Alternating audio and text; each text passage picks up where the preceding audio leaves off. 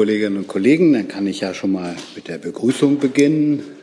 Ich begrüße Sie zu dieser Regierungspressekonferenz an diesem Mittwoch. Ich begrüße Wolfgang Büchner, den stellvertretenden Regierungssprecher und die Sprecherinnen und Sprecher der Ministerien. Wir hatten heute Kabinettssitzung und deswegen hat Herr Büchner das erste Wort dazu. Bitte schön.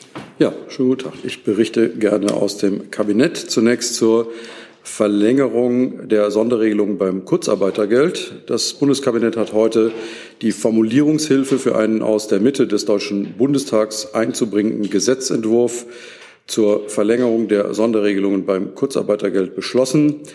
Die wirtschaftliche Lage und der Arbeitsmarkt haben sich seit Jahresbeginn deutlich gebessert. Es sind sehr viel weniger Menschen in Kurzarbeit. Doch es ist derzeit nicht auszuschließen, dass es weiterhin zu pandemiebedingten Einschränkungen kommt, die sich etwa auf die Veranstaltungs- und Kreativwirtschaft oder das Gastgewerbe auswirken. Die Verlängerung der Regelung soll den betroffenen Betrieben weiterhin Planungssicherheit und Unterstützung geben. Folgende Regelungen sollen daher bis zum 30. Juni 2022 weiter gelten.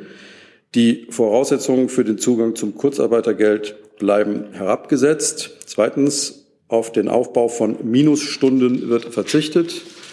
Drittens, äh, das Einkommen aus Minijobs, die während der Kurzarbeit aufgenommen wurden, ähm, wird nicht auf das Kurzarbeitergeld angerechnet. Und viertens, ab dem vierten bzw. siebten Bezugsmonat gelten erhöhte Leistungssätze. Mit dem Gesetzentwurf soll zudem die maximale Bezugsdauer für das Kurzarbeitergeld auf 28 Monate verlängert werden.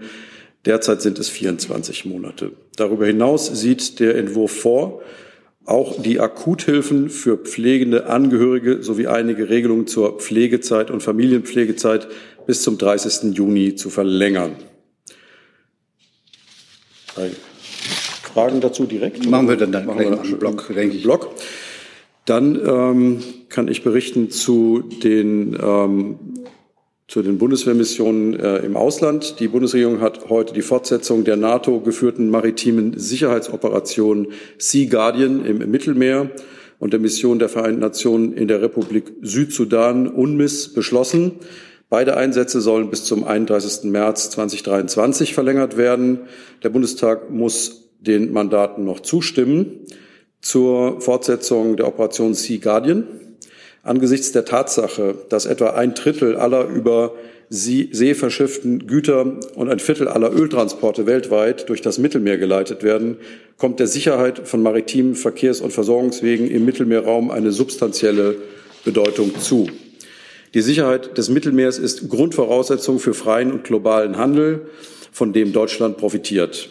Die Operation Sea Guardian dient der Erstellung eines kontinuierlichen Lagebildes, die Mission identifiziert Schiffe und kann sie anlassbezogen kontrollieren. Sea Guardian leistet somit einen wesentlichen Beitrag zur Sicherheit für die NATO und ihrer Partner und wirkt als präventiver Ordnungsfaktor im Mittelmeer. Insgesamt können im Rahmen des Mandats Sea Guardian bis zu 550 Soldatinnen und Soldaten eingesetzt werden. Zur Fortsetzung des Einsatzes bei UNMISS. Der deutsche Beitrag besteht darin, sich mit Einzelpersonal in den Führungsstäben der Mission sowie mit Beratungs-, Verbindungs- bzw. Beobachtungsoffizieren zu beteiligen.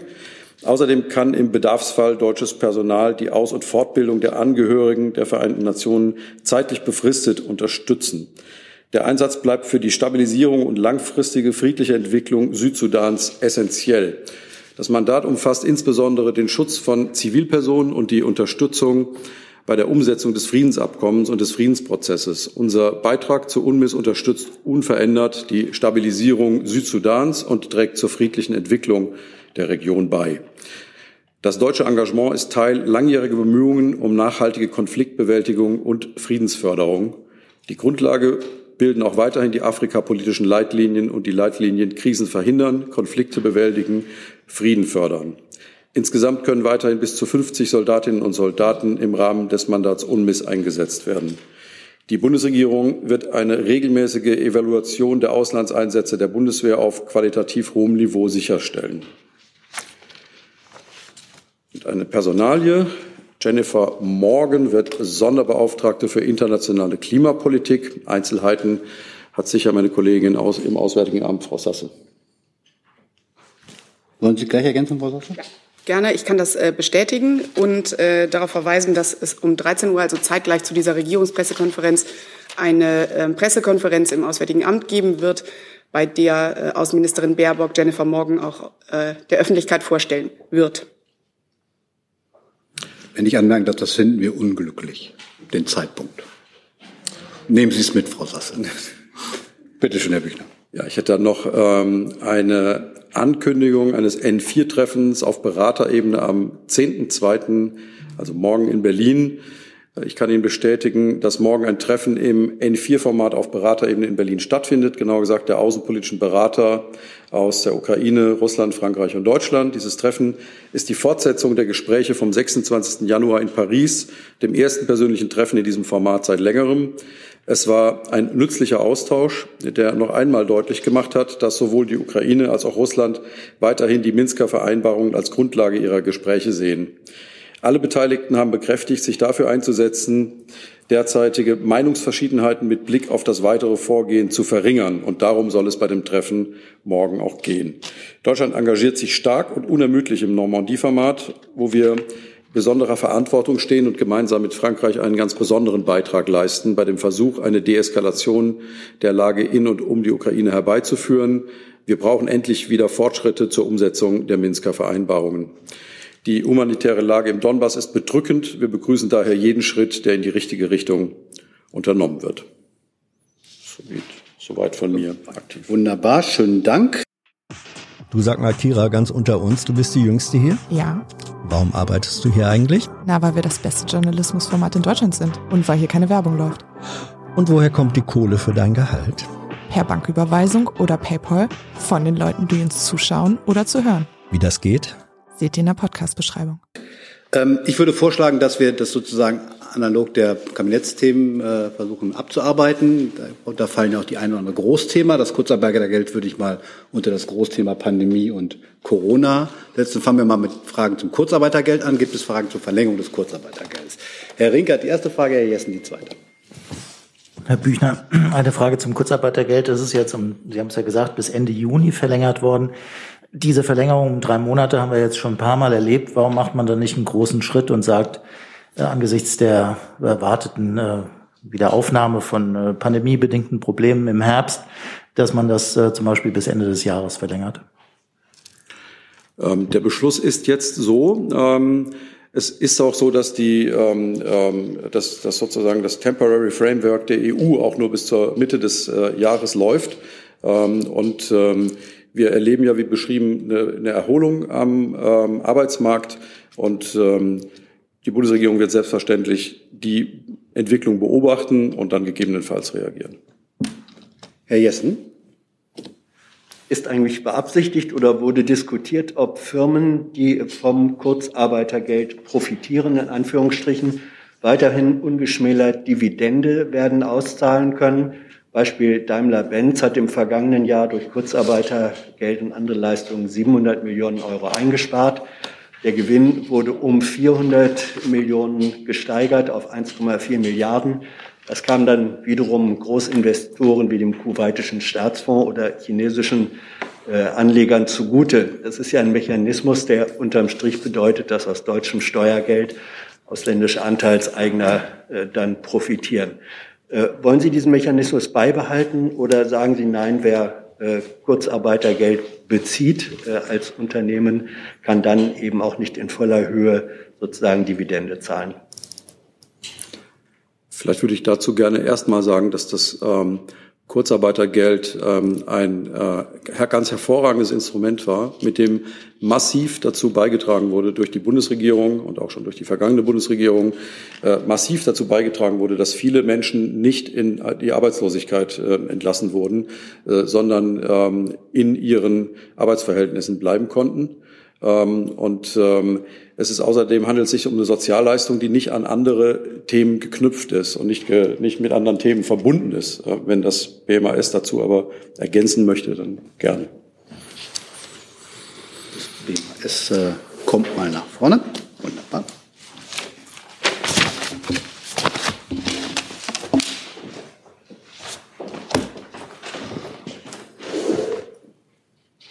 Ja, herzlichen Dank, Herr Jessen. Ich kann da Herrn Büchner bestätigen und dahingehend ergänzen, dass in der Tat das Kurzarbeitergeld ja eine Versicherungsleistung ist, die durch Beiträge ähm, bezahlt wird und auf die es aufgrund der Beitragszahlung einen Anspruch gibt. Und deswegen ist es nicht geplant, das mit anderen Themen wie Dividenden zu verkürzen, äh, zu verknüpfen. Das die Frage stand letzte Legislatur ja auch schon im Raum, wurde immer dahingehend beantwortet. Und ähm, der zweite Aspekt ist natürlich, dass ähm, jede zusätzliche Prüfung die Auszahlung verlangsamen würde. Und es geht ja gerade darum, den Unternehmen eben auch kurzfristig diese Hilfen zur Verfügung zu stellen, wenn sie kurzfristig Kurzarbeitergeld brauchen.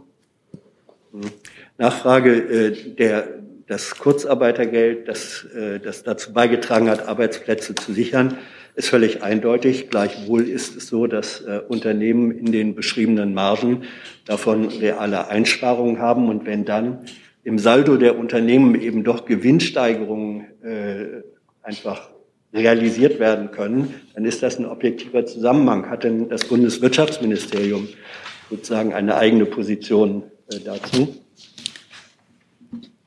Also zum Thema Kurzarbeitergeld, da verweise ich auf meine Vorredner und Vorrednerinnen.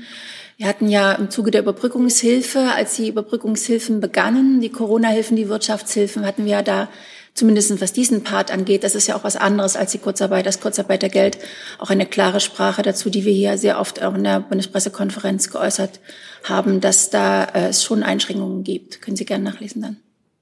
Gibt es weitere Fragen zu diesem Komplex Kurzarbeitergeld innerhalb der Corona? Herr Jung. Ich verstehe das Bärmer ist so, dass es halt Gesetze gibt, die das nicht zulassen. Also das, das Verbot von Dividendenausschüttungen, das könnten Sie ja ändern. Warum ändern Sie das nicht? Also ich meine, andere EU-Staaten machen das ja auch. Dass äh, Unternehmen, die Kurzarbeitergeld auf Kurzarbeitergeld zurückgreifen, eben nicht Dividenden ausschütten können. Das könnten Sie ja regeln, wenn Sie wollen. Natürlich lassen sich die meisten Gesetze ändern, aber wie schon gesagt, ist es ja eine Versicherungsleistung, auf die man aufgrund von Beiträgen Ansprüche erwirbt. Und diesen Mechanismus ähm, wollen wir einfach nicht abschleifen an dieser Stelle. Und zum anderen ist ja auch zu sagen, im Hinblick auf die Frage von Herrn Jessen nochmal, das Kurzarbeitergeld kommt zwar ähm, im direkten Umfang erstmal den Unternehmen zugute, aber es ist ja vor allem eben auch eine Leistung für die Arbeitnehmer, die eben nicht arbeitslos werden, sondern die ähm, als beschäftigt weiter gelten und die ihren Job behalten und jederzeit wieder anfangen können. Und der Nebeneffekt, dass hunderte Millionen Euro Gewinn ausgeschüttet werden von großen deutschen Unternehmen, das ist dann einfach so. Wenn Sie das als Nebeneffekt sehen, ähm, werde ich Ihnen da nicht widersprechen. Ähm, grundsätzlich ging es ja generell in der Pandemie darum, Hilfen zu entwickeln, von denen möglichst alle profitieren, die Hilfen brauchen. Und das ist beim Kurzarbeitergeld definitiv geschehen. Gibt es weitere Fragen zu dem Komplex? Dann würde ich gerne zu seinem Grundkomplex Corona kommen und äh, ja, vielleicht mal anfangen mit einer Frage von Herrn Paul von Statement e.V. Es bezieht sich auf eine Aussage von Herrn Drosten, der wörtlich in einem Interview gesagt habe, es wurden in Wuhan Sachen gemacht, die man als gefährlich bezeichnen könnte.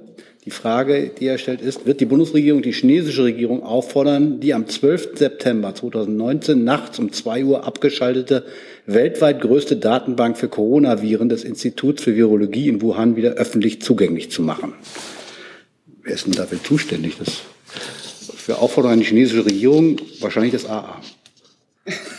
Ich würde sagen, für, für dieses Thema vielleicht in erster Linie die Kolleginnen und Kollegen kann aber auch gerne kurz mal aushelfen. Also ich äh, sehe gar keinen Anlass, jetzt äh, eine, eine Äußerung von äh, Christian Drosten, ähm, äh, die ähm, äh, dahingehend in irgendeiner Form zu kommentieren. Herr Rinke dazu? Oder weiter Corona. zu Corona? Ja. Zu Corona. Corona. Diese okay. Frage ist. Ja, äh, dann ans äh, Gesundheitsministerium bitte.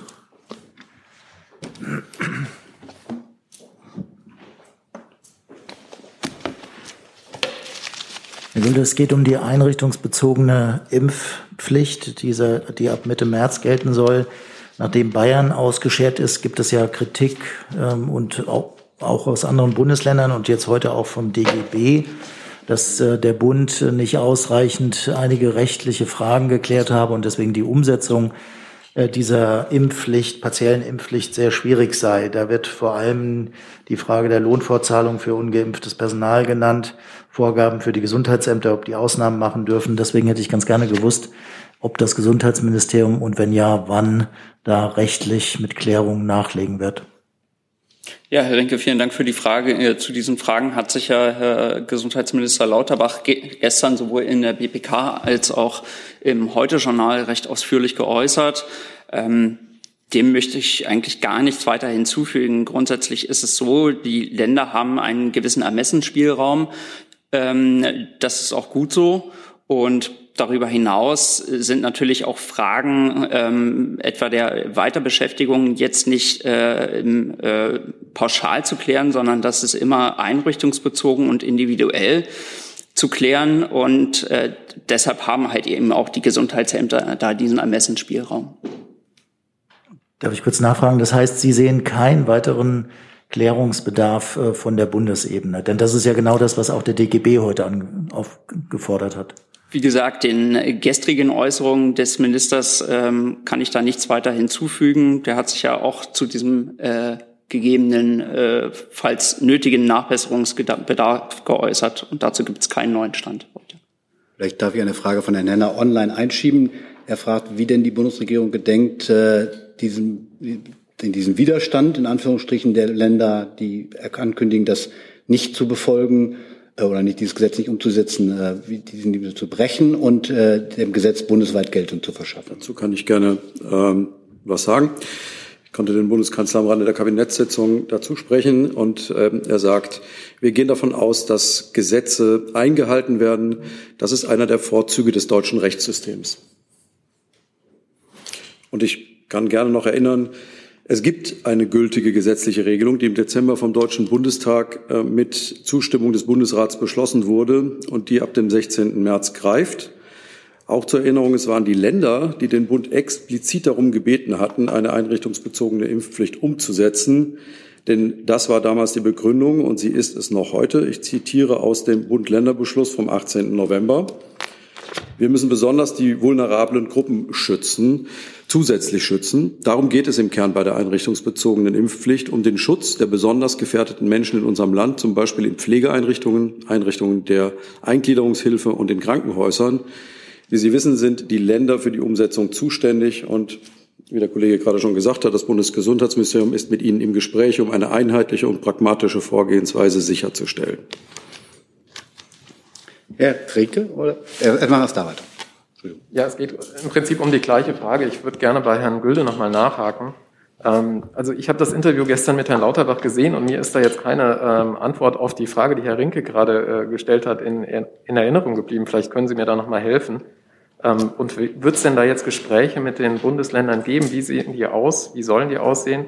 Und welche Anpassungen, Änderungen, Nachschärfungen sind da möglich?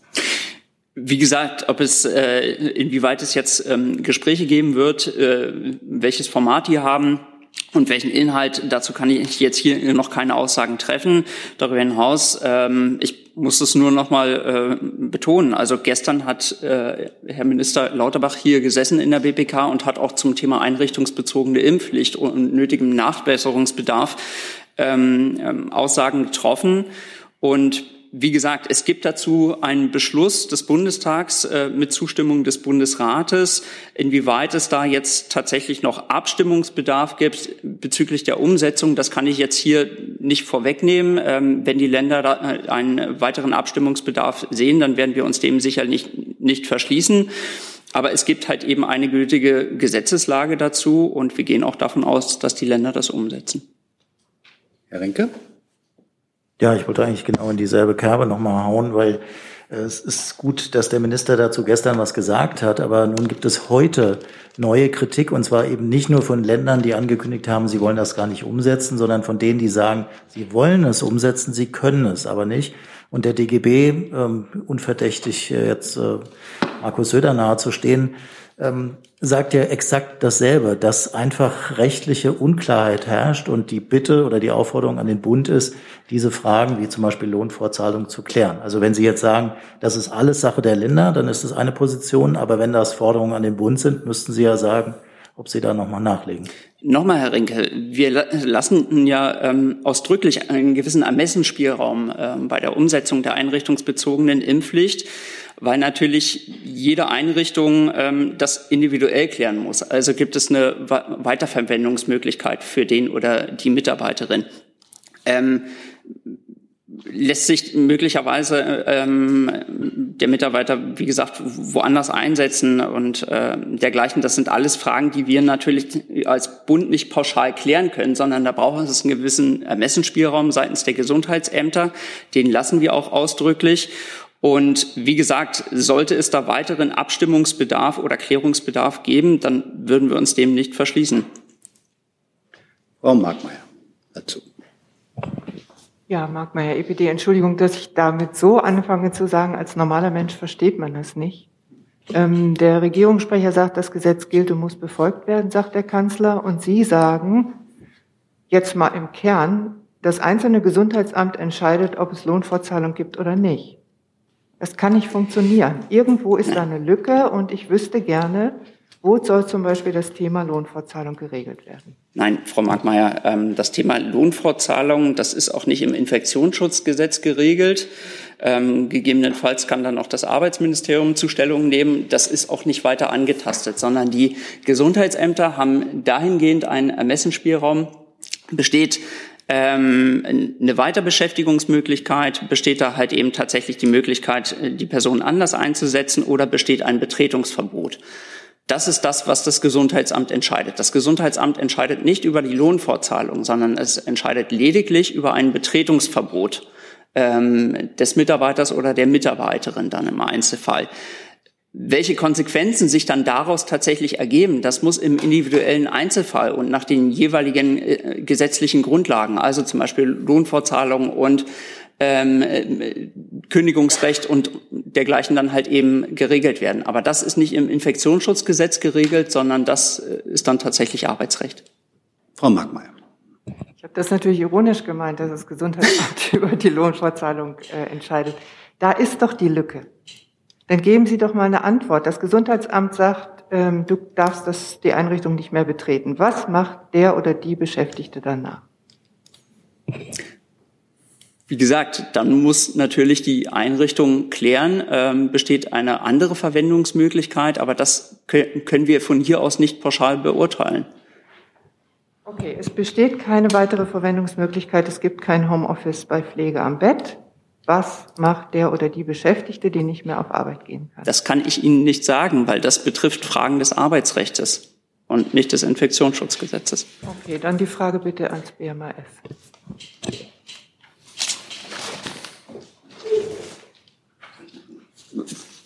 Vielleicht setzt Frau Sasse sich einen Moment nach hin, weil wir da ja sicher noch mal die eine oder andere Nachfrage haben. Kann ich mir jedenfalls gut vorstellen.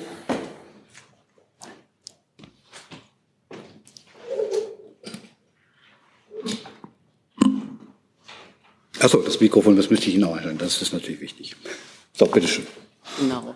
Also vielleicht kann ich erstmal grundsätzlich dazu sagen, dass Arbeitsrecht ja in den meisten Fällen am Ende individuelles Recht ist und teilweise auch von den Arbeitsgerichten entschieden wird. Es geht da immer um Einzelfälle und um die Abwägung von Interessen.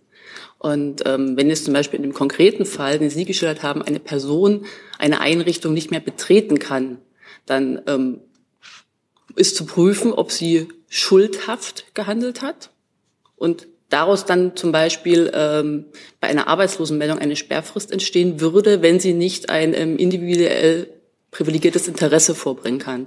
Das hat da meine Kollegin vor ungefähr einer Woche auch schon mal näher ausgeführt. Jetzt ist Herr Rinke dran. Ja, kurze Nachfrage, Frau Prühl, weil Sie das betonen, dass das notfalls gerichtlich dann geklärt werden muss. Rechnen Sie eigentlich damit, dass es eine Welle von Verfahren vor Arbeitsgerichten, vor allem in Ostdeutschland kommt? Ich ich frage natürlich jetzt hypothetisch, insofern ist es immer schwierig, dazu ähm, Antwort zu geben. Ähm, bisher sind uns keine Verfahren dieser Art bekannt. Weitere Fragen zu diesem Komplex in der Corona-Frage? Herr Jung. Es gibt ja Staatsrechtler, die sagen, dass es noch im Rahmen sei, wenn ein Bundesland seine Gesundheitsämter anweisen sollte, zunächst keine Beschäftigungs- und Betretungsverbote auszusprechen. Äh, ist das eine Lücke in Ihrem Gesetz? Oder ist das so gewollt? Nein, also wie gesagt, jetzt zu ähm, pauschalen Anweisungen kann ich hier nichts sagen. Wir haben grundsätzlich tatsächlich einen Ermessensspielraum der Gesundheitsämter gelassen. Ähm, wenn es jetzt um äh, konkrete Anweisungen ähm, an die Länder geht, ich sage es jetzt mal ganz salopp, das Gesetz nicht umzusetzen, das ist in dem Gesetz ausdrücklich nicht vorgesehen. Und dazu ähm, haben wir uns hier auch schon geäußert. Aber Sie erkennen an, dass das Gesetz äh, die Möglichkeit zulässt, dass die Bundesländer die Gesundheitsämter äh, das ist so im Gesetz nicht vorgesehen, sondern wir lassen den Gesundheitsämtern einen einrichtungsindividuellen Ermessensspielraum. Herr Rinke. Ein etwas anderer Aspekt. Ähm, die Deutsche Krankenhausgesellschaft hat heute gesagt, oder der Präsident hat das gesagt, dass er nicht mehr mit einer Überlastung des deutschen Gesundheitssystems rechnet, weil nicht mehr glaubt, dass die Zahlen der Neuinfektionen so hochgehen und die der Einweisung, dass die Krankenhäuser überfordert werden in den nächsten Wochen. Ich hätte ganz gerne gewusst, ob das Gesundheitsministerium diese Einschätzung teilt. Ja, Herr Rinke, aber da müssen Sie natürlich auch ähm, die vollständige Aussagen von, von Herrn Gastern zitieren. Er bezog sich ja da ausdrücklich auf die ergriffenen Maßnahmen zum Schutz vor Corona. Und ähm, ja, wenn diese eingehalten werden, dann droht keine Überlastung des Gesundheitssystems. Und dazu hat sich ja auch Herr Minister Lauterbach gestern geäußert. Ähm, es ist aber noch einfach zu früh zu lockern. Und äh, auch das hat ja beispielsweise Herr Gass äh, gest, äh, gestern oder heute war es, glaube ich, ähm, gesagt, dass dank der ergriffenen Maßnahmen ähm, wir in dieser Situation stehen und äh, auch nicht vorzeitig gelockert werden sollte. Und diesen Aussagen können wir uns natürlich anschließen. Aber ich habe jetzt gar nicht nach den Lockerungen gefragt, sondern ich wollte einfach nur eine Einschätzung haben, ob Sie mit einer Überlastung des Gesundheitssystems rechnen. Ähm, gehen Sie noch davon aus, dass wir zahlenmäßig zu Neuinfektionen von über 400.000 ähm, am Tag überhaupt kommen? Die ähm, genaue Zahl, die kann ich jetzt nicht vorab sehen, aber ähm, auch dazu hat sich ja Herr Lauterbach gestern geäußert. Ähm, wir sind noch nicht am Peak, also am Scheitelpunkt angekommen. Den erwarten wir in einigen Wochen. Und ähm, wie gesagt, wir werden eine Steigerung der Zahlen sehen, ähm, eine aktuelle Überlastung, wenn die Maßnahmen jetzt so beibehalten werden, äh, sehen wir zurzeit nicht. Gibt es weitere Fragen zum Thema Corona? Herr Jess. Herr Büchner, war in der Kabinettssitzung äh, Thema die Frage, ob der Pflegebonus wie in der bisher bekannten Form lediglich an äh, vor allem Intensivpflegekräfte gezahlt werden soll oder nicht doch an alle Pflegekräfte. Darauf haben ja sehr viele äh, Pflegekräfte, die auch im weiteren Sinne Corona äh, oder Covid belastet sind, durch ihre Arbeit gehofft. Sie fühlen sich jetzt dupiert. Ähm, ist da nochmal an eine Revision gedacht oder bleibt es bei der jetzigen Fokussierung und der vorgesehenen Deckelung bei einer Milliarde Euro? Das war kein Thema in der Kabinettssitzung. Warum eigentlich nicht? Es war kein Thema in der Kabinettssitzung. Gibt es weitere Fragen zum Thema Corona? Herr Jung. Wann wird das Thema in der Kabinettssitzung? Hm? Wann? Wann wird der Pflegebonus Thema? Äh, Habe ich noch keine Informationen drüber. Weiß das BMG das? Nein, auch dazu kann ich noch nichts sagen. Die Vorbereitungen daran, die laufen. Aber ähm, Kabinettssitzungstermine werden natürlich immer zu den Terminen selbst bekannt gegeben. Aber ich kann Ihnen jetzt noch keinen äh, Zeitrahmen dazu nennen. Nochmal die Frage, gibt es weitere Themen zum Thema Corona? Dann würde ich gerne zu den Bundesemissionen kommen. Und bevor erst Herr Jessen, dann Herr Jung, kommt eine Frage von Herrn Wiegold. Äh, wer hat eigentlich beim Thema Bundeswehr und Auslandseinsätze das Bundesverteidigungsministerium im Kabinett vertreten. Das kann der Regierungssprecher sicher beantworten, weil die Ministerin und die parlamentarische Staatssekretärin Müller ja offensichtlich in Quarantäne sind. Ah, das war. Verteidigungsministerium kommt gleich.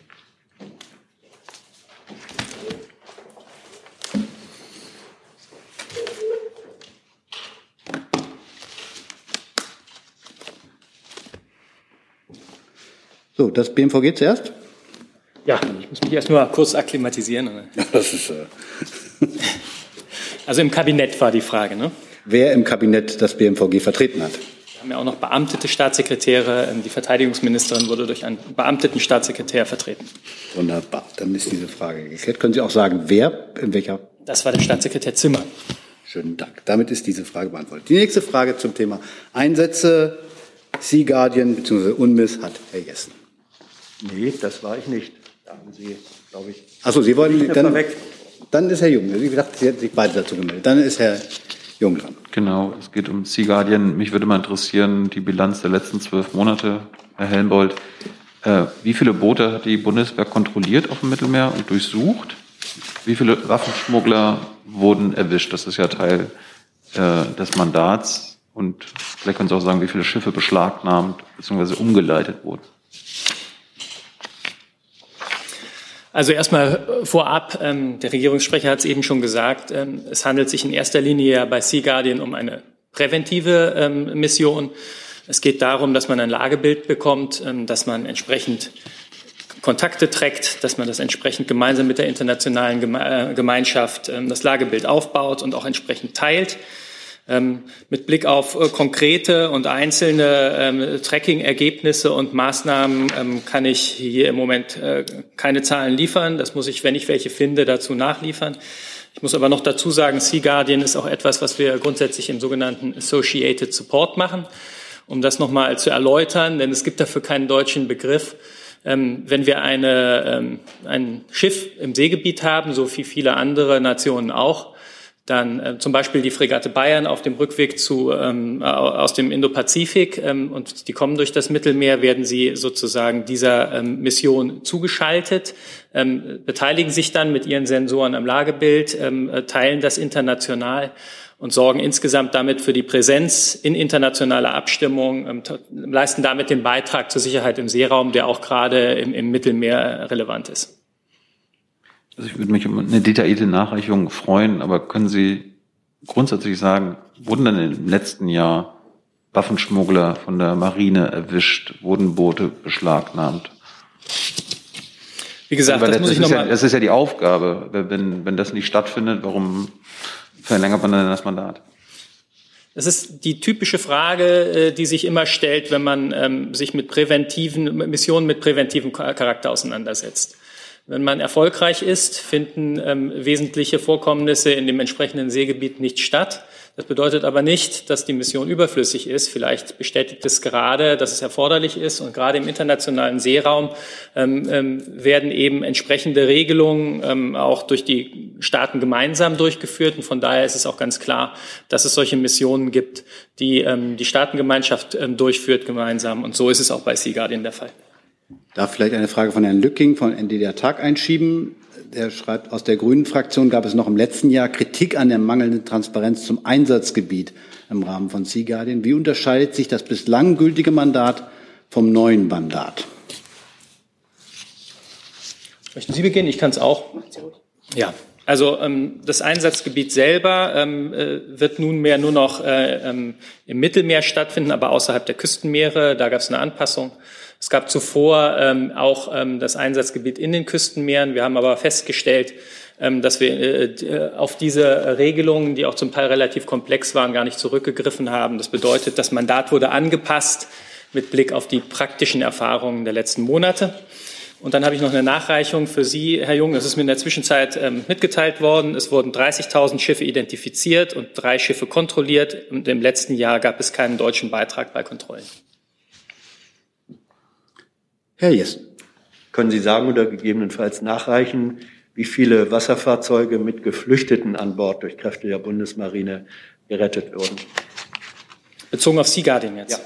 Ja, wir hatten die Diskussion ja mit anderen Missionen in der Vergangenheit. Zu ja. Sea Guardian habe ich jetzt hier im Moment nichts stehen. Sollte ich was dazu haben, dann würde ich es entsprechend nachreichen. Danke. Gibt es weitere Fragen? Herr Jung noch mal dazu. Können Sie noch mal kurz erklären für Dove, was außerhalb der Küstenmeere bedeutet? Hat das was mit Libyen zu tun? Also generell bedeutet Küsten, also Küstenmeere, äh, das ist der, die Bezeichnung, die wir verwenden für die sogenannten Territorialgewässer. Das bedeutet ähm, die Bereiche, die äh, unmittelbar zum staatlichen Territorium anderer äh, Staaten gehören. Ähm, und dort ist es ja so, wenn wir mit einer NATO-Mission ähm, in in das gemeinsam mit unserem NATO-Verband beispielsweise in ein NATO-Land einlaufen, ist das unproblematisch, weil das grundsätzlich ohnehin abgedeckt ist.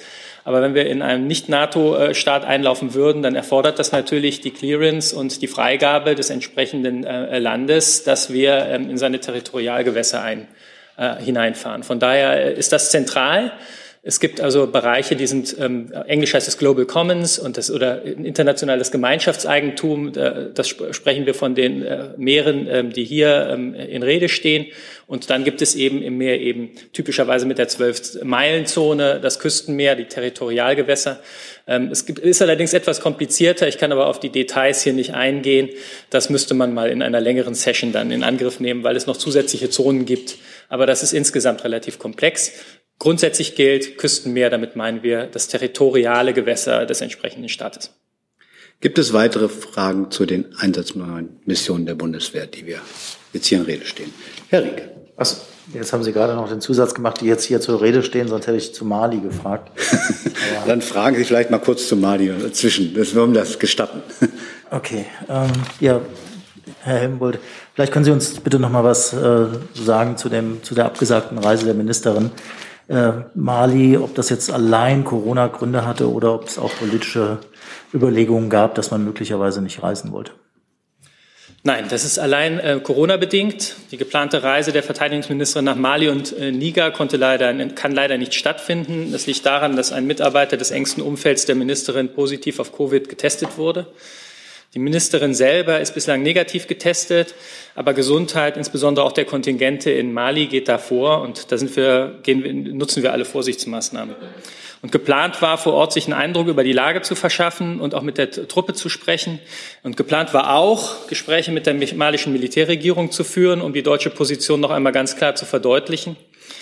Ähm, Programmpunkte werden jetzt so weit wie möglich digital umgesetzt und sobald das möglich ist, wird die Reise entsprechend nachgeholt, ähm, gerade auch mit Blick äh, auf die so wichtige parlamentarische Befassung mit dem Mandat, das ja Ende Mai abläuft.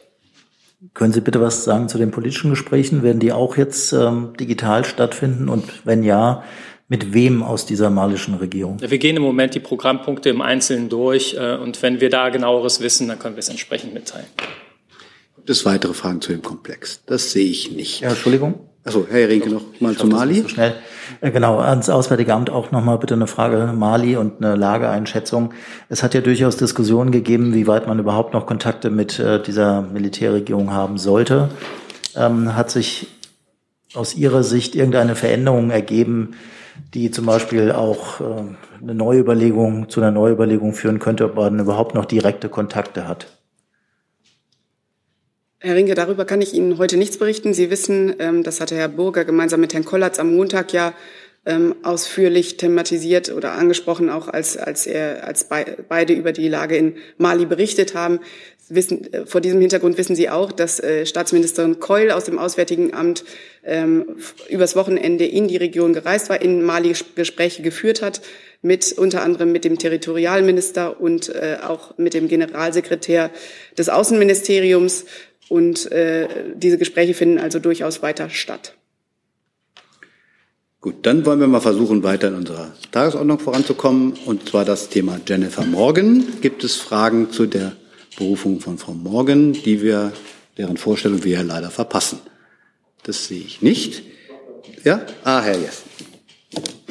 Ich habe eine ganz schlichte Lernfrage. Ähm, Spricht Frau Morgan Deutsch oder wird sie es bis zum Amtsantritt dann als Staatssekretär und Sonderbeauftragte lernen oder wird das AA dann sozusagen auch äh, in Berlin zweisprachig agieren? Herr Jessen, da kann ich Sie beruhigen. Äh, Frau Morgan ist der deutschen Sprache mächtig und zwar sowohl schriftlich als auch mündlich. Danke. Gibt es weitere Fragen zu dieser Personalie? Das sehe ich nicht. Dann kommen wir zu dem Großthema Ukraine. Und Herr Rinke hatte sich dazu gemeldet. Genau, Nachfrage an Herrn Büchner zu dem Treffen, was morgen stattfindet. Können Sie ein bisschen konkreter sagen, was auf der Agenda steht? Denn Sie hatten ja erwähnt, äh, dass schon Ende Januar ein Treffen der außenpolitischen Berater ähm, stattgefunden hat. Also hat man jetzt eine konkrete Agenda, wie man das Minsk-Abkommen ähm, weiter umsetzen möchte? Was genau ist die Erwartung an das Treffen? Und wenn ich vielleicht einflechten darf, können Sie was zur Uhrzeit sagen und gibt es im Anschluss daran eine Pressekonferenz oder eine Pressemitteilung? Nein, da kann ich leider nichts zu sagen, weder zur Uhrzeit noch zu äh, möglichen Veröffentlichungen im Nachgang. Ähm, das müssen wir mal abwarten, ähm, wie sich das dann alles entwickelt morgen.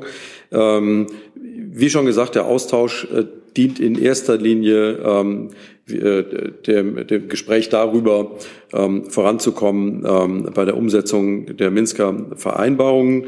Ähm, und da gibt es, wie Sie wissen, Meinungsverschiedenheiten und äh, es wird im Kern darum gehen, die weiter zu verringern und, ähm, und bei der Umsetzung voranzukommen.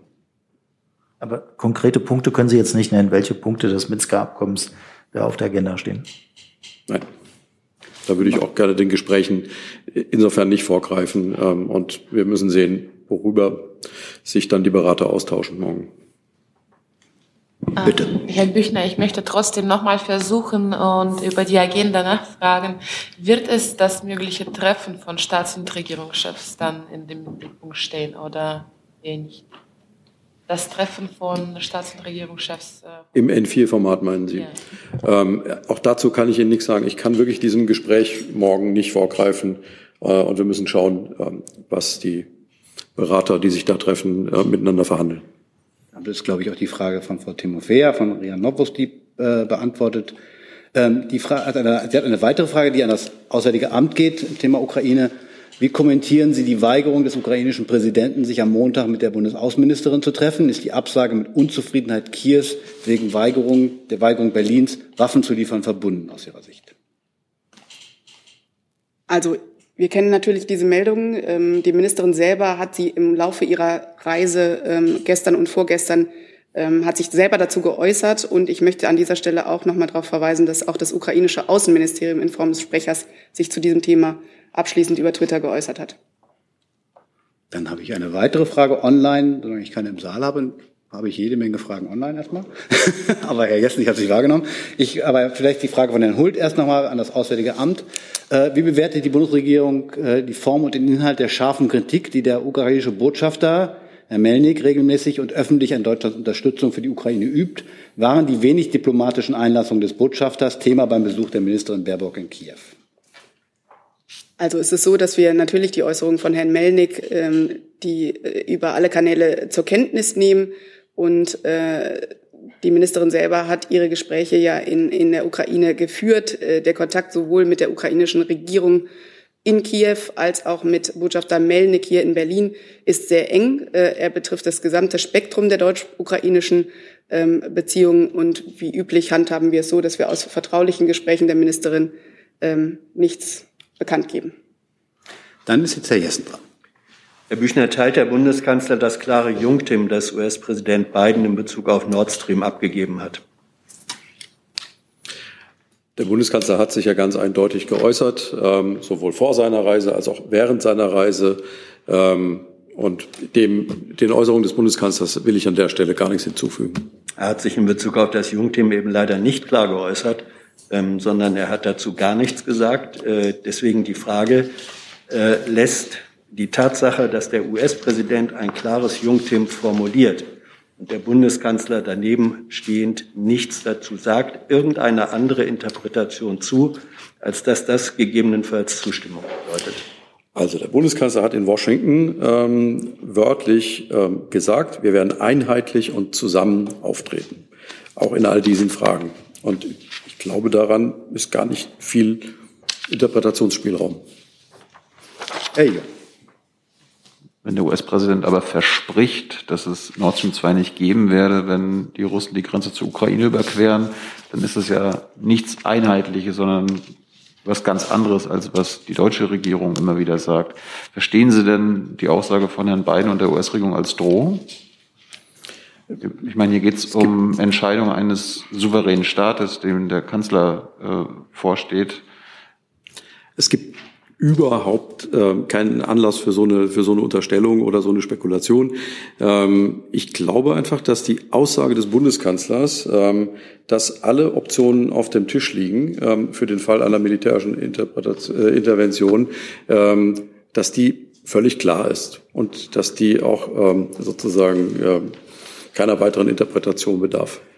Hat der Kanzler sich vielleicht äh, nach der PK bei Herrn Biden erkundigt, wie Herr Biden das Versprechen, was er abgegeben hat, dass die das, dass die Amerikaner das schaffen werden, dass Nord Stream 2 es dann nicht geben wird, äh, umsetzen wollen? Ich glaube, ich habe dazu jetzt alles Notwendige gesagt. Meine Frage von Frau Jen von Bloomberg. Macron hat von einem neuen Ansatz zur Sicherheitspolitik, insbesondere mit Blick auf Garantien für Russland gesprochen. Unterstützt die Bundesregierung dieses Vorgehen?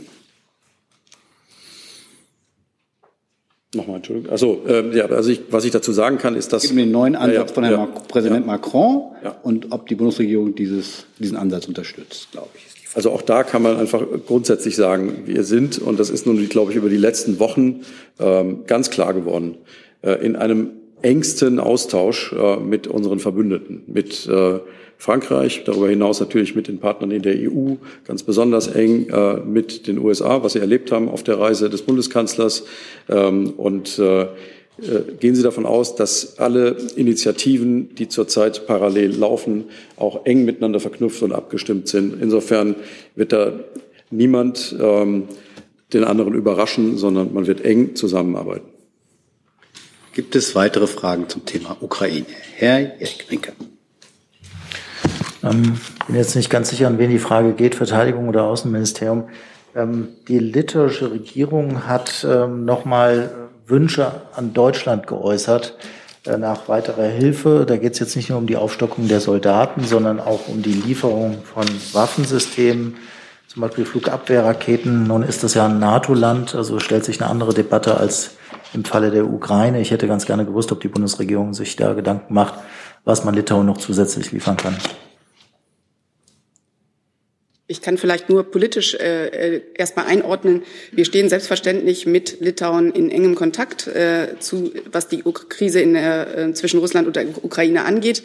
Äh, die Ministerin äh, spricht mit ihrem ähm, Außenministerkollegen aus Litauen regelmäßig, und zwar nicht nur im Rahmen des, äh, des Rates der Außenminister, sondern auch ähm, bilateral ähm, über, äh, auf anderen Wegen. Und äh, wir nehmen selbstverständlich da die Sorgen äh, der baltischen Staaten ebenso wie die äh, Polens und, und verschiedener anderer betroffener Staaten sehr, sehr ernst und äh, bemühen uns, diese Sorgen äh, auch auf allen äh, Kanälen, die im Moment ähm, im Gespräch sind, äh, zu berücksichtigen. Ja, von unserer Seite kann ich eigentlich nur noch mal darauf verweisen, was wir in der letzten Zeit auch immer haben verlautbaren lassen. Ähm, Wir verstärken die Battle Group äh, in Litauen ähm, mit bis zu 350 Soldatinnen und Soldaten, die in binnen weniger Tage in Marsch gesetzt werden. Und ähm, äh, gleichzeitig stehen wir natürlich mit Litauen im ständigen Austausch. Und dann ähm, wir sehen uns natürlich auch genau an, ähm, wo dort Bedürfnisse und Bedarfe vorhanden sind. Ich kann aber zu einzelnen Punkten einer solchen Liste keine Stellung nehmen. Kurze Nachfrage, gibt es, ähm, hat die Bundesregierung ähnliche Forderungen oder Wünsche auch von den anderen beiden baltischen Staaten bekommen? Also äh, mehr Soldaten plus äh, zusätzliche Waffenlieferungen? Ich, Also- hab, ich kann Ihnen dazu an dieser Stelle äh, nichts berichten. Wenn, wenn wir was berichten können, würde ich das ergänzen, aber vielleicht. Ja, von unserer Seite ist, ist, ist die gleiche Antwort. Herr Jessen. Das ist eine im etwas weiteren Sinne auf Ukraine-Russland-Versorgungssicherheit bezogene Frage. Machen Sie mal. Ich glaube, Ja. Ähm, können Sie uns etwas sagen, das Bundeswirtschaftsministerium, über den Stand der Gasreserven äh, in Deutschland? In der vergangenen oder vorvergangenen Woche sah es so aus, dass eine zweiwöchige Kälteperiode damit nicht äh, oder kompensiert werden könnte. Hat sich da etwas verändert? Ich habe das, was war nicht zweiwöchige, das habe ich akustisch Ähm, verstanden. äh, es ging darum, dass die, dass die Reservestände, die vor, in der vorletzten Woche gemeldet wurden, nicht ausreichen würden, um eine zweiwöchige Kälteperiode äh, durch den Gasbedarf kompensieren zu können. Hat sich daran etwas geändert? Sind die Füllstände gestiegen oder sind sie immer noch auf dem Level, wie sie in der vorletzten und letzten Woche waren? Hm, Also zu dieser Feldperiode kann, das kann ich, kann ich nicht beurteilen, das habe ich nicht gehört. Äh, Was ich Ihnen generell sagen kann, dass wir die Lage weiter sehr genau beobachten und die Versorgungssicherheit derzeit gewährleistet ist weiter. Und wir das Notwendige tun, damit die Versorgung gesichert ist. Ähm, Es geht ja auch nicht nur darum, dass die Speicher gefüllt sind, sondern in erster Linie beziehen wir ja unser Gas über Pipelines und die Verträge werden derzeit eingehalten. Es ist jetzt nicht so, dass unser ga- ganzes Gas aus den äh, Pipelines kommt. Ähm, Generell haben wir, das hat der Minister auch schon öfter gesagt, dass wir die Vorsorge für den nächsten Winter verbessern müssen und hier verschiedene Instrumente erforderlich ist. Und zum einen müssen wir natürlich dann auch regulatorisch schauen, wie, ähm, wie wir zu höheren Speicherfüllständen kommen. Aber das ist eine Sache, die sich jetzt erstmal, wo wir jetzt erstmal noch in Gesprächen sind. Das ist nicht eine Sache, die sich von heute auf morgen umsetzen lässt. Ja, Zusatzfrage. Wurde versucht, äh, mehr über die bestehenden Verträge hinaus mehr Gas aus Russland äh, zu bekommen? Es gibt Presseberichte, dass Russland dies abgelehnt habe. Wurde das versucht? Wir haben ja schon öfter gesagt, dass wir einen liberalen Gasmarkt haben und zu den ganzen Verträgen und zu Lieferungen müssten Sie die Händler fragen. Ähm, da haben wir wirklich keinen Einblick drauf. Und die, äh, diese Verträge, wir gehen auch nicht an Regierungen ran, das äh, BMWK, um Verträge abzuschließen oder Gas äh, weiter zu besorgen, indem wir direkt Gas einkaufen. Das funktioniert über die Händler. Herr Jung. Frau Ungrad, Herr Severin hat letzte Woche eingeräumt, dass ähm, der kritische Füllstand unterschritten wurde bei der Erdgasreserve. Wie ist denn denn der jetzt? Hat ja der Kollege jetzt ja gerade schon gefragt. Also wir, ich kann von keinem kritischen äh, Füllstand äh, ausgehen in dem Sinne, dass ich sagen würde, eine bestimmte Prozentzahl. Das ist nicht das, wovon wir ausgehen. Es gilt das, was ich gerade gesagt habe, dass äh, in erster Linie unsere Gasversorgung über die Pipelines geht und hier die Verträge erfüllt werden. Und natürlich beobachten wir die Lage der Speicherstände und die ist sicherlich besorgniserregend. Dazu kommt ja noch die, ähm, die Option der Long-Term Option, wo die Marktverantwortlichen äh, bestimmte Gasmengen ähm, einkaufen und dann dort für Sicherheit sorgen in Gebieten, wo die Füllstände besonders niedrig sind. Aber auch das ist Frage der Marktgebietsverantwortlichen und das, das können wir ja auch nicht von unserer Seite aus beurteilen. Also Ihr Ministerium hat letzte Woche von einem kritischen Füllstand, der bei 40 Prozent liegt, gesprochen. Jetzt haben Sie selber gerade gesagt, dass es sicherlich besorgniserregend ist, die aktuellen Füllstände. Was heißt denn das? Also wie viel Prozent äh, sind die Reserve gefüllt oder nicht? Ähm, ich kann Ihnen keine... Haben Sie uns ja sonst auch immer gegeben? Wie bitte? Die letzte haben, Die Zahlen haben Sie uns ja sonst auch immer gegeben. Ab wie viel die, die äh, äh besorgniserregend ist, die Zahl habe nee, ich die, Der Prozentsatz der Erdgasreserve. Der Speicherstände, meinen Sie? Ja. Die war, als ich losgegangen bin, lag sie bei ähm, 36 Prozent in Deutschland. Also unter der kritischen Stelle. Okay. Sie lag bei 35, 36 Prozent. Gibt es weitere Fragen zu diesem Komplex? Gibt es weitere Fragen zum Thema Ukraine? Das sehe ich erstmal nicht. Dann kommen wir vielleicht, weil wir es vorhin vergessen haben, zu einer kleinen Reiseankündigung des Bundesministeriums für Wirtschaft und Klimaschutz. Äh, die können wir jetzt vielleicht nachreichen. Vizekanzler und Bundeswirtschafts- und Klimaschutzminister Habeck reist am Freitag, am 11. Februar nach Polen, nach Warschau. In Warschau trifft er den stellvertretenden Ministerpräsidenten und Minister für Staatsvermögen Jacek Sasin sowie Anna Moskwa, Ministerin für Klima und Umwelt und Piotr Nowak, Minister für wirtschaftliche Entwicklung und Technologie. Im Mittelpunkt der Gespräche stehen aktuelle Fragen der Klima- und Energiepolitik, Industriepolitik, Transformation der Wirtschaft sowie die deutsch-polnische Kooperation bei wichtigen Vorhaben von gemeinsamem europäischen Interesse. Da ist unter anderem das IPSEI äh, Wasserstoff zu nennen, wo wir im Rahmen der ähm, EU gemeinsam an einem Wasserstoffhochlauf arbeiten und generell der Ausbau der Wirtschaftskooperation zwischen beiden Ländern. Gibt es Fragen zu dieser Reise? Das sehe ich nicht. Dann kommen wir zu anderen Themen. Dazu habe ich eine Frage von Herrn Rasch, die ich gerne verlesen würde. Ähm, die bezieht sich auf die Länder Irak, Tunesien und Libyen und er stellt fest, dass in allen Ländern die Schwierigkeiten innenpolitischer Art äh, zunehmen. Und seine Frage ist, gibt es Vorschläge und äh, Meinungen aus Seiten der Bundesregierung, wie in dieser Situation in diesen Ländern äh, wieder verbessert werden kann? Uh, das ist eine sehr umfassende Frage. Ähm, Herr Ayash, dazu kann ich Ihnen nur sagen, dass wir natürlich äh, mit Blick auf all diese drei Länder, die Sie äh, erwähnt haben, ähm, individuelle Ansätze äh, umsetzen. Wir stehen in Gesprächen mit diesen, den Regierungen dieser drei Länder. Äh, wir bemühen uns zugeschneidert, zugeschneidert natürlich auf diese drei Länder jeweils individuell zu schauen, ähm, wie die Lage ist und was, äh, inwieweit Deutschland unterstützend tätig werden kann. Und die Lage, das muss ich an der Stelle auch erwähnen, ist natürlich in allen drei Ländern nicht identisch. Das heißt, da muss man schon auf die, ähm, auf die äh, Gegebenheiten vor Ort eingehen, gezielt. Vielleicht kann man das auch nochmal bilateral besprechen, das wäre schön. Dann machen wir noch weitere Fragen zu diesem Thema. Das ist erstmal nicht, aber Herr Vollrath, ich habe Sie gesehen. Dann ist aber Herr Jung mit einem neuen Thema dran.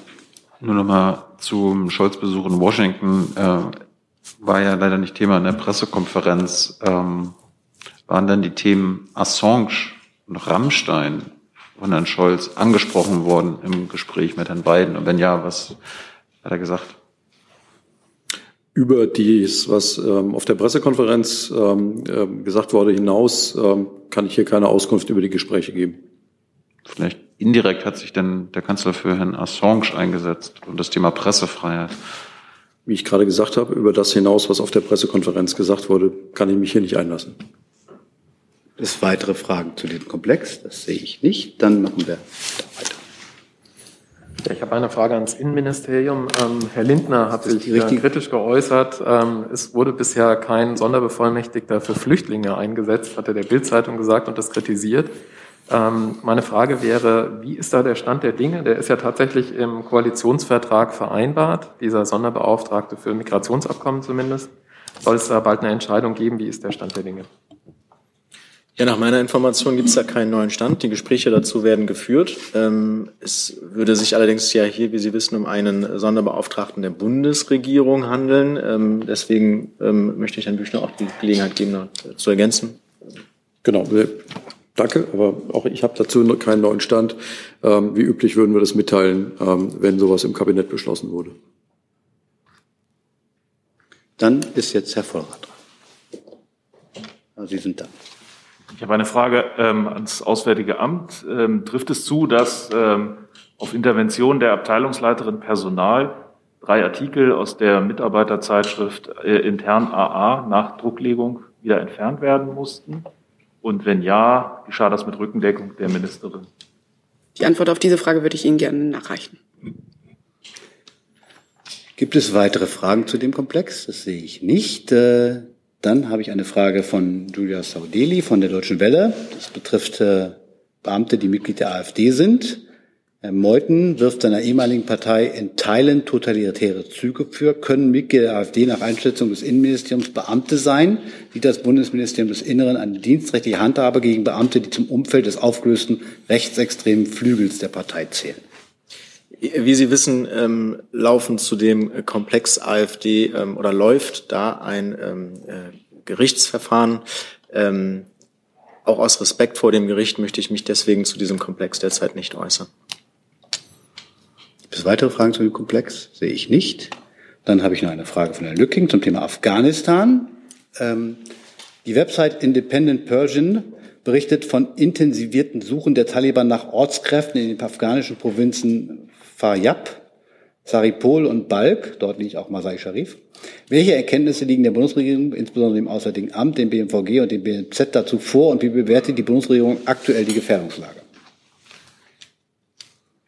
Mir sind diese Meldungen bisher nicht bekannt. Äh, ich kann Ihnen aber oder kann Herrn Lücking an dieser Stelle nochmal äh, grundsätzlich sagen, dass uns äh, natürlich als Bundesregierung bewusst ist, dass alle dass Ortskräfte, ehemalige Ortskräfte der Bundesregierung in Afghanistan sich in einer erhöhten Gefährdungslage befinden. Gerade deswegen gelten ja die Bemühungen der Bundesregierung schon seit längerem ähm, genau diesem Ziel, nämlich schutzbedürftige und ehemalige Ortskräfte der Bundesregierung ähm, in, äh, in Sicherheit zu bringen. Diesen Bemühungen, diese Bemühungen laufen weiterhin äh, sehr auf sehr, sehr intensivem Niveau. Und ich kann an der Stelle auch vielleicht bekannt geben, weil wir das ja regelmäßig tun, dass inzwischen 11.102 Visa ähm, an Ortskräfte und besonders Schutzbedürftige erteilt wurden.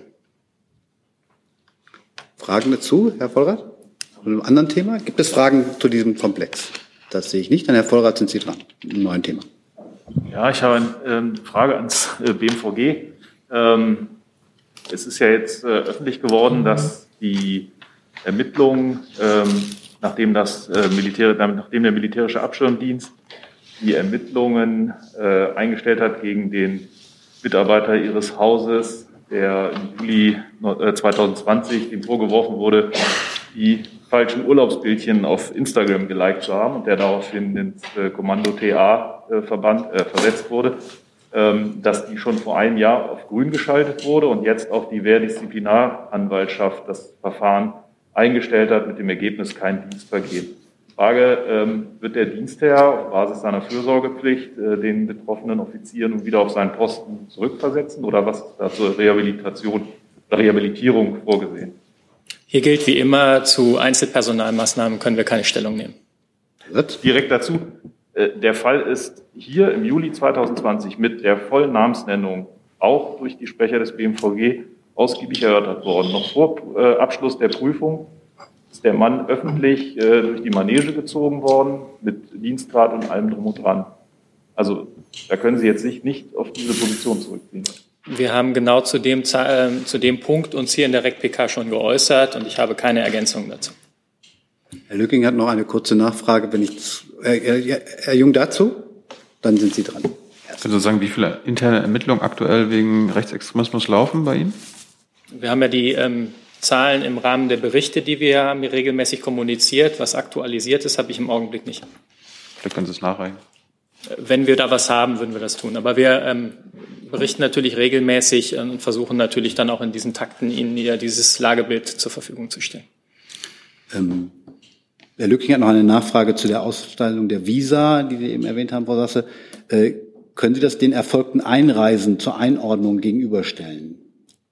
Zu den also aus, aus, ja, Ausstellung von Visa ist das eine und die tatsächlich erfolgte Einreise in die Bundesrepublik ist ja was anderes. Ja, das ist eine Frage, die wir an dieser Stelle schon äh, mehrfach erörtert haben. Zum einen, ähm, wenn Herr Wede ergänzt, Herr Dr. Wede ergänzen möchte zu Einreisen, ähm, wäre das, würde ich an das BMI verweisen. Ich möchte allerdings an dieser Stelle auch nochmal erklären, dass es natürlich die Zahl der Visa nicht in direktem Verhältnis gesehen werden kann, weil man nie mit Sicherheit sagen kann, welche dieser Personen, die Visa erhalten haben, denn tatsächlich auch ausgereist sind. Es gibt solche Ausreisemöglichkeiten. Es gibt äh, regelmäßige Charterflüge beispielsweise, die wir für, von Islamabad aus ähm, für die Betroffenen organisieren. Aber zum einen kann man diese Zahl der Ausreisen nicht mit Sicherheit äh, benennen und dementsprechend ist auch die Zahl der Einreisen ähm, nur sehr schwer ähm, ins Verhältnis zu setzen. Ähm, ich habe ich hab da im Prinzip nichts zu ergänzen. Ich möchte einfach nur noch mal in Erinnerung rufen, ähm, dass ja auch gerade äh, während der Evakuierungsphase ähm, viele Ortskräfte äh, nicht mit deutschen Maßnahmen äh, nach Europa geflogen wurden, die dann zwar letzten Endes in Deutschland angekommen sind. Andererseits haben wir auch ähm, Ortskräfte anderer Staaten ähm, mitgenommen. Insofern ähm, sind die Zahlen hier nicht immer ganz ähm, vergleichbar. Vielen Dank. Gibt es weitere Fragen zu diesem Komplex? Das sehe ich jetzt nicht. Dann habe ich eine Frage von Frau Klaasmann von der dpa an das BMI. Was war das Ergebnis des gestrigen Treffens der Bundesinnenministerin mit ihrem italienischen Amtskollegen in Rom, bezogen auf die Verteilung von Asylsuchenden in der EU? Und zur Sicherheit fragt sie, und welche Auslandsreisen plant die Ministerin in den kommenden Wochen, da auch die gestrige Reise nach Rom nicht angekündigt war?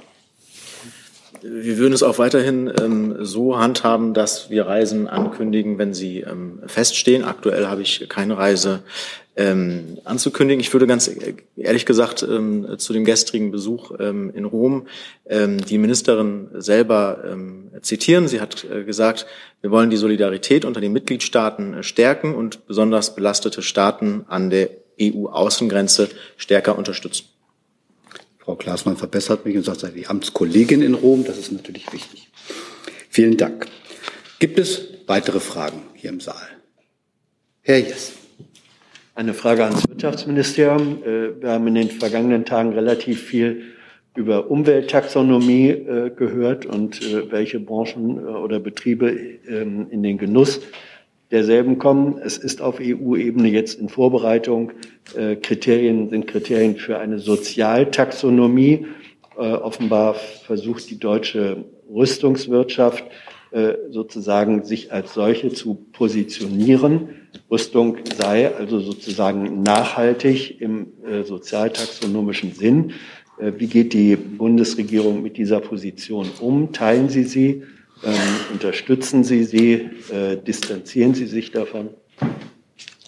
Also ich weiß gar nicht, ehrlich gesagt, ob das bei uns liegt. Da kann ich gern nachforschen und äh, würde das dann nachreichen. Bin mir nicht sicher, ob der Part überhaupt im BMWK liegt.